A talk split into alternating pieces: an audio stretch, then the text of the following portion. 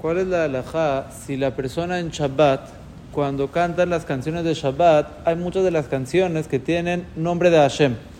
Aquí Rayonai Hashem Roy. La persona puede decir el nombre de Hashem completo o mejor decir Hashem, no decir el nombre de Boreolam en esa ocasión.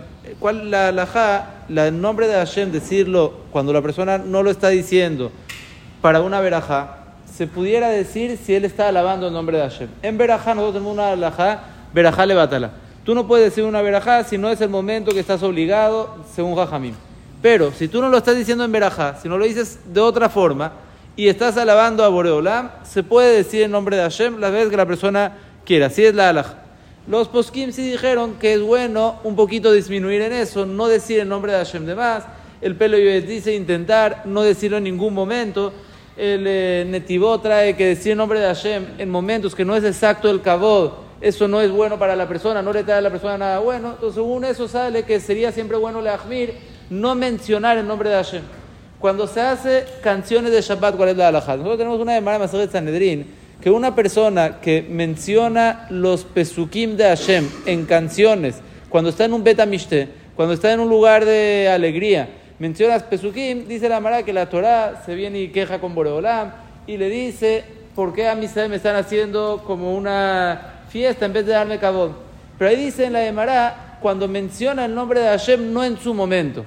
Pregunta del Maharsha, ¿qué quiere decir no en su momento? En cual, porque pareciera ser que hay un momento que sí está bien mencionar el nombre de Hashem en una canción, un pesukim en canciones.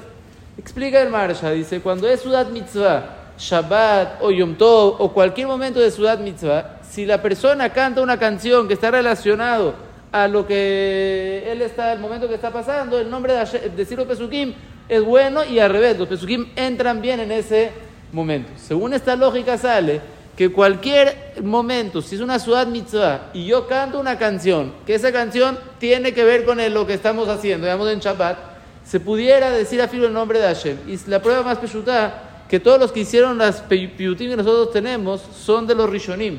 ¿Cómo los rishonim metieron el nombre de Hashem? De ahí se ve que sí se puede decir el nombre de Hashem en ese caso.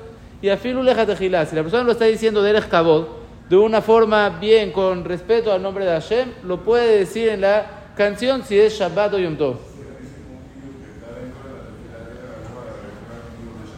Sí, es la misma cosa, ya fe. Tienen el mismo nivel, los dos piyutim tienen el mismo nivel y no hay ningún problema decir el nombre de Hashem en ese momento.